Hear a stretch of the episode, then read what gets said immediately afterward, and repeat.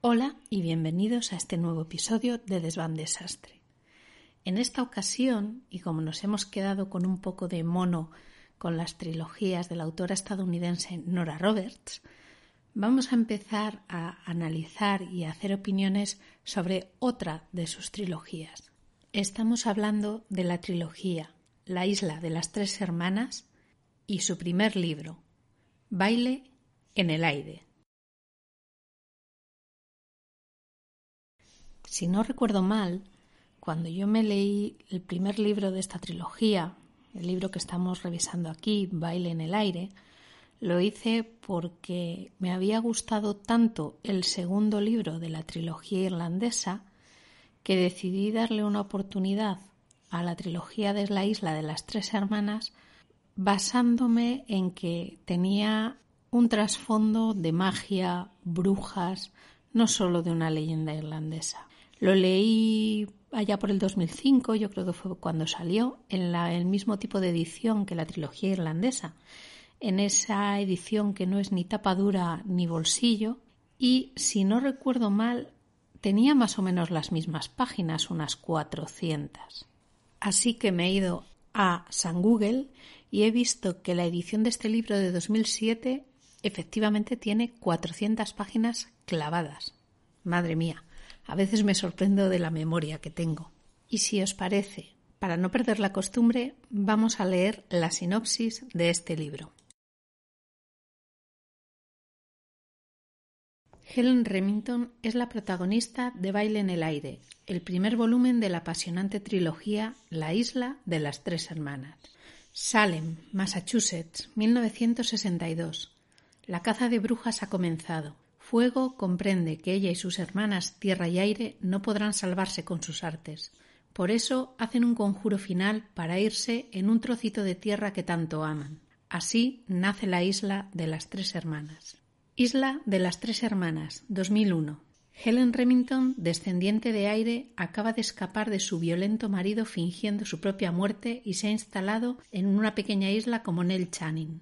Pronto conoce a Mia y Ripley, dos mujeres que harán que comprenda su destino, y al sheriff Zack Todd, cuyo atractivo parece amenazar su tranquila existencia. Pero en él no solo tendrá que enfrentarse al amor, la oscuridad y los demonios del pasado también acechan. Bueno, como podéis ver, en este caso el equipo o persona que escribe la sinopsis se ha esforzado un poquito más y tiene bastante más calidad que en la trilogía irlandesa.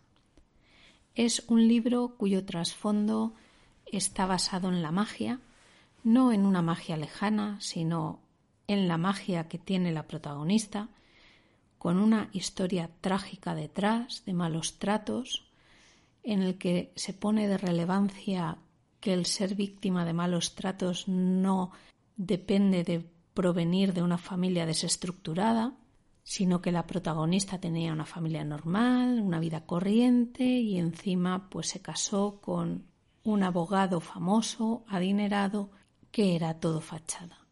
Hasta que llega un momento en el que la única alternativa para escapar de él es fingir su propia muerte y huir. Y es en ese punto de huida donde la protagonista, empecemos a llamarla Nell, que es el nombre que eligió tras su muerte, acaba en la isla de Tres Hermanas.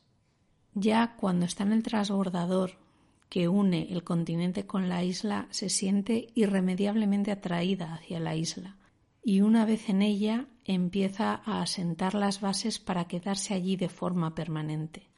La verdad es que tiene un golpe de suerte porque encuentra trabajo como cocinera que tiene experiencia, en los 15 minutos después de haber llegado a la isla, con el trabajo le ofrecen un alojamiento, que también evidentemente le hacía falta, y ya casi al día siguiente conoce al otro protagonista del libro, al sheriff.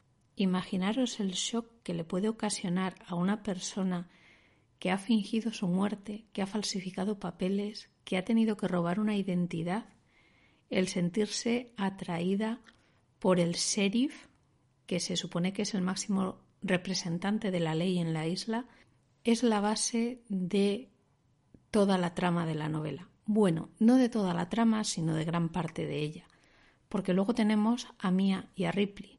Son las otras dos integrantes o las otras dos brujas de ese trío cuyas historias se ven en los siguientes libros de la trilogía.